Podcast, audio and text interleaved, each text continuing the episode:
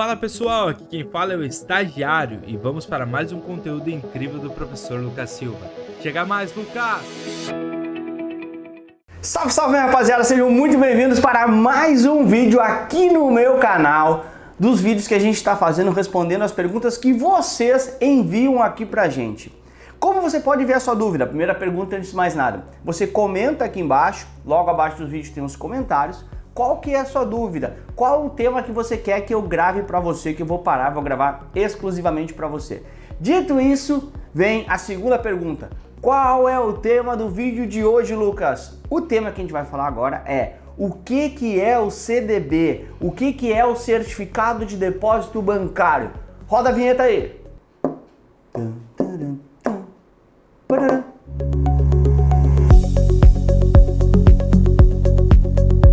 Certificado de depósito bancário. O nome ele já entrega mais ou menos uma pista bem interessante para a gente entender esse cara. É um certificado que eu fiz um depósito em um banco. Pois bem, Lucas, o que é esse tal desse CDB? Pensa comigo o seguinte, tá? Vamos lá. Você imagina um banco. O que, faz um banco? Um banco é um cara que ele está aqui e ele pega dinheiro de alguém para emprestar para outro alguém.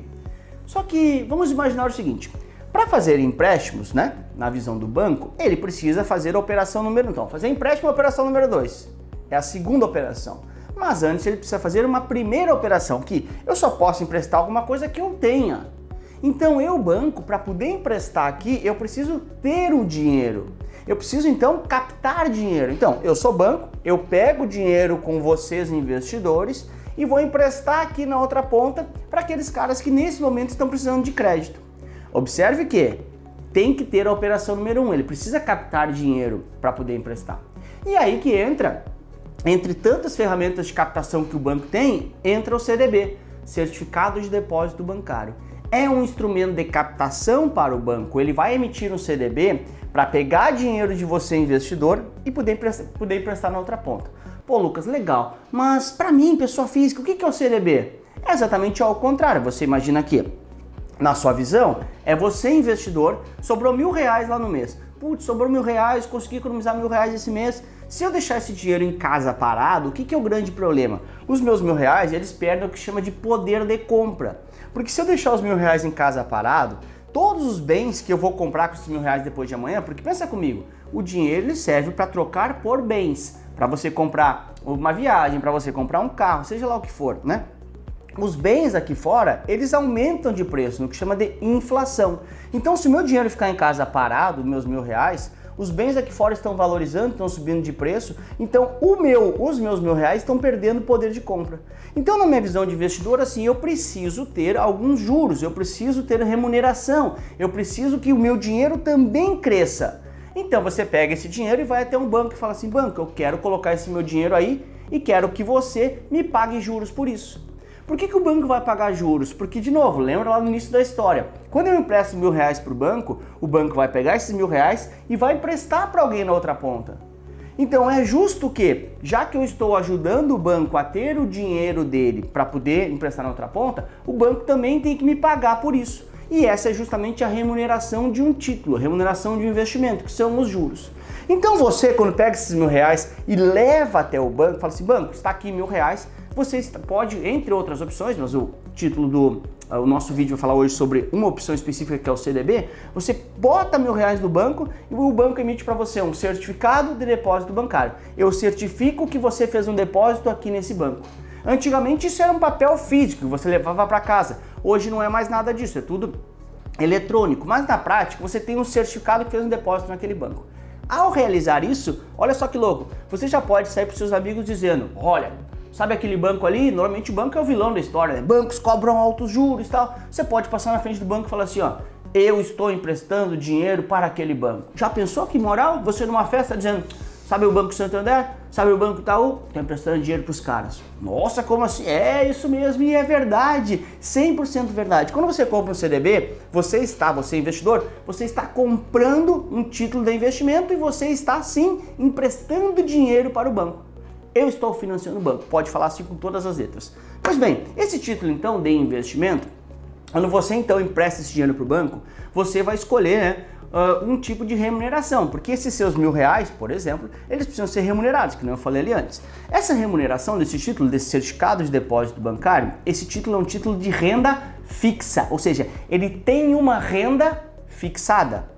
Esse tipo de renda fixa pode ter três modelos, basicamente. Você pode ser pré-fixado, ou seja, o que é pré-fixado? Previamente fixado.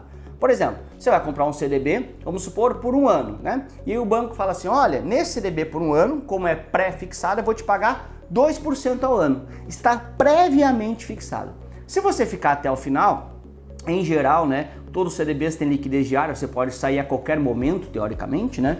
Mas uh, se você ficar até o final do, do, prazo desse um ano, por exemplo, você vai levar esses 2% para casa. Então, colocou mil reais, você vai resgatar mil e dois reais. Claro que vai ter incidência de impostos, já vou falar sobre isso, tá? Mas você leva mil e dois reais no final do ano. Cara, eu fiz... Estagiário, fiz tudo errado. Eu falei que 2% era dois reais e é 20. Ah, vamos botar uma tarde nesse vídeo aí, a gente bota um vídeo que tu não sabe fazer cálculo, mas sabe de finanças. Cara, vê se dá pra. O vídeo ficou bom. Tá, vamos manter, vamos manter. Só vamos botar que tu não sabe fazer cálculo. Então. Não, não bota isso, os caras vão complicar. Mas... Essa é uma modalidade que você pode escolher, pré-fixado. A outra modalidade é o pós-fixado. Olha só, às vezes as pessoas falam, olha, pós-fixado não é renda fixa. É renda fixa sim, pós-fixado, está fixado também. A diferença do pós-fixado é que você não tem um número. No pré-fixado você tem 2% ao ano, tá ali o número. Ficou até o final do período do, do, do prazo do título, você leva os 2%. No pós-fixado, ele está ó, após, ou seja, ele vai flutuar de acordo com o mercado. Vai falar assim, por exemplo, olha, você não tem um número, 2%, mas você tem, por exemplo, que você vai ganhar, olha, vou te dar toda a variação uh, da taxa Selic. Vou te dar toda a variação da taxa DI ou CDI. Tem um vídeo meu explicando também taxa CDI, que é uma taxa privada. Dá uma olhadinha aqui no canal. Ou seja, você quando está no pós-fixado, você está atrelado a alguma taxa, fixado em alguma taxa.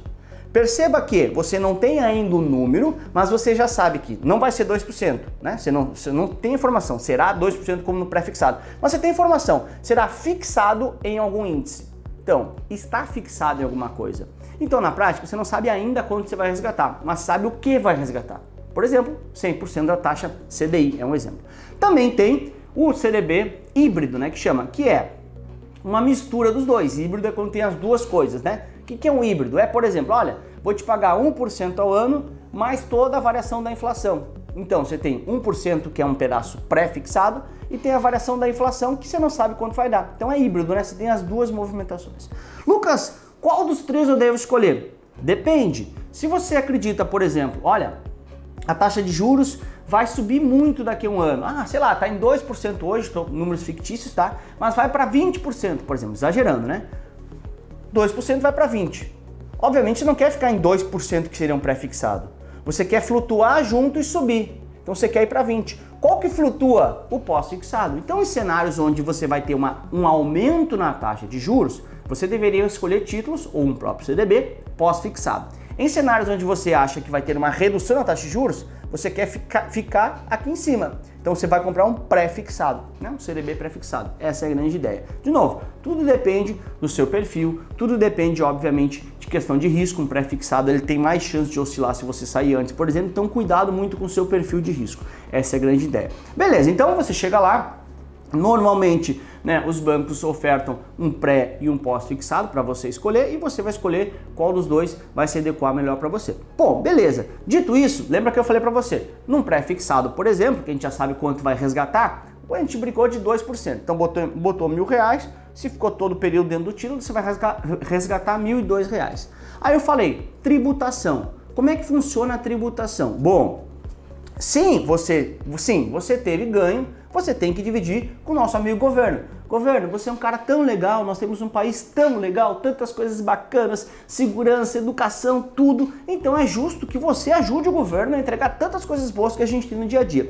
Então que o governo fala assim: olha só, meu amigo, se você fez um investimento em renda fixa, que é o CDB, e se você teve ganho de capital, ou seja, ganho de capital, se você teve ganho, se você teve lucro né, nesse investimento de renda fixa, você tem que dividir um pedacinho comigo, que sou seu sócio. O governo é seu sócio. Então, dentro de um título de renda fixa, que é o CDB, você vai ter dois impostos, tá? Você vai ter o IOF e você vai ter o imposto de renda, IOF e IR. Primeira coisa importante é que primeiro sempre se cobra o IOF, depois se cobra o imposto de renda. Se a gente for pensar para a prova lá, né, IOF em ordem alfabética vem antes de IR, então é bem fácil para não se confundir. Beleza, dito isso, como é que funcionam esses dois impostos? O IOF é o imposto que ele vai cobrar do primeiro dia da aplicação até o 29. É mais ou menos assim, cara, fica nessa aplicação 30 dias ou mais, porque aí você fica isento. Então ele só cobra no início, é mais ou menos assim, olha, se você ficar muito pouco tempo aqui comigo nessa aplicação, você vai pagar IOF. Se não, depois, 30 dias ou mais que você ficar dentro dessa aplicação, mais de um mês, portanto, você já não paga mais IOF, só vai pagar imposto de renda. Então vamos supor que eu fiz o resgate dentro do, desses 30 dias. Fiz o resgate, entrei hoje no CDB, resgatei com 15 dias, porque como que nem eu te falei ali antes, né? A grande maioria deles tem uh, liquidez diária. Se atente a isso, porque liquidez diária é poder resgatar a qualquer momento e às vezes você não pode. Veja isso na hora da sua aplicação. Pois bem, você fez lá um CDB com aplicação com liquidez diária, você uh, ficou 15 dias. Se ficou 15 dias, né? É menos de 29, você vai pagar menos de 29 dias, você vai pagar IOF e depois imposto de renda. Então vamos lá. Vamos supor que eu ganhei os 2% lá do título pré-fixado. Então, botei mil, resgatei mil e dois. Esses dois reais é justamente o meu lucro, né? O meu lucro. Então, sobre esse lucro incide os impostos. Sempre na renda fixa, os impostos incidem somente sobre o seu ganho, somente sobre o quanto você ficou mais rico, né? Sobre o ganho de capital. Pois bem, sobre esses dois reais incide então IOF e imposto de renda, porque eu resgatei com 15 dias, né? Primeira coisa que vai incidir, IOF. Sobre os dois reais, vamos supor que seja, vou exagerar aqui, 20 centavos de IOF. Então, eu tinha dois reais, tiro 20 centavos de IOF, fico, portanto, com 1,80, né? Depois do IOF, fico com 1,80 de lucro. Sobre esse 1,80 é que vai incidir o imposto de renda. Essa é a grande ideia, porque o imposto de renda ele incide sobre o seu ganho líquido após pagar o IOF, quando houver. Porque, claro, se eu fiquei 30 dias ou mais, você não tem mais IOF. Lembrando, os impostos não incidem sobre. Melhor, os impostos incidem somente sobre o seu ganho de capital, somente sobre o lucro. Por exemplo, se você botou mil reais e resgatou 990 reais no CDB, pode ter resgate negativo, inclusive, principalmente no pré-fixado, cuide com isso. Então, botou mil reais e resgatou 990, você não vai ter imposto de renda nem IOF, porque não teve ganho de capital, ok? Então vamos lá, resgatei esses dois reais, paguei 20, dois reais é o lucro, paguei 20 centavos de IOF, ficou 1,80 de lucro. Esse sobre esse 1,80 incide imposto de renda.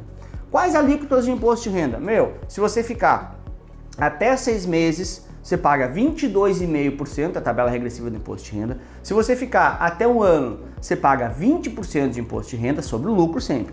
Se você ficar até dois anos, você paga 17,5% e se você ficar mais de dois anos, paga 15%. Né? É a menor alíquota possível dentro de um título de renda fixa. Então, 22,5%, 20%, 17,5% e 15%. Essa é a alíquota do imposto de renda para o CDB, para os títulos de renda fixa. Lembrando que, se você resgatar com 29 dias ou menos, você paga também o IOF. Importante dizer que um CDB, apesar de ser um título em renda fixa, tem riscos, obviamente. Você vai ter risco de mercado, que é a chance de oscilar o preço, ele oscila. Pré-fixado, por exemplo, oscila mais, uh, bastante mais que um, um pós-fixado, de acordo com condições do mercado. Risco de crédito, risco de crédito com C de calote é a chance de quem emitiu o título quebrar. Porque lembra lá no início que eu te falei? É uma dívida. Você emprestou dinheiro para o banco. Se o banco quebrar, você perde todo o dinheiro. Mais ou menos, porque tem um seguro para isso chamado Fundo Garantidor de Crédito, que ele vai te garantir até 250 mil reais por CPF e por instituição. Se essa instituição quebrar, então, você tem até 250 mil reais. Portanto, né, numa realidade onde você tem até 250 mil reais, que é um valor bem, bem interessante, bem alto, você pega esse valor, pode colocar em qualquer banco né, dentro do nosso país, porque se esse banco quebrar, tem esse seguro chamado Fundo Garantidor de Crédito, que ele vai honrar. O banco quebrou? Tem o seguro, como se fosse o seguro do seu carro, então você fica tranquilo. E obviamente que quanto mais, uh, quanto menor for uma instituição financeira, né, um banco no caso, que emite o CDB é bancos, né, uh, são os bancos, você vai ter maior rentabilidade, porque obviamente você tem mais risco. Essa é a grande ideia. Mas até 250 mil você não tem esse problema porque é garantido pelo Fundo Garantidor de Crédito. Ok? Falamos então do que, que é. Já falei para você dicas de conquista. Você pode botar o CDB de um banco e dizer, está emprestando dinheiro para aquele banco, e é verdade. Falei das opções de juros, né, de remuneração, pré-fixado, pós-fixado e híbrido, que não é tão comum, mas às vezes pode aparecer. Falei de tributação, IOF, imposto de renda. Falei dos riscos que são importantes você cuidar, principalmente com relação ao seu perfil pré-fixado, apesar de as pessoas acharem que não, ele, se você for resgatar antes, ele vai ter risco de oscilação bastante maior, tá bom? E falei também do FGC, que te honra aí no caso, o teu, o teu seguro no caso de risco de crédito. Beleza, rapaziada? Foi um prazer ter estado aqui com vocês. Espero vocês semana que vem mais um vídeo de dúvidas por aqui. E também lembrar que toda segunda e terça-feira sempre tem as nossas lives, 21 horas horário de Brasília. Beijo, até a próxima. Tchau. Bom, se você chegou até aqui é porque você curtiu esse conteúdo. Então faz o seguinte, manda ele para um amigo e não esquece de nos seguir nas redes sociais. Valeu, tubarões, até a próxima. Tchau.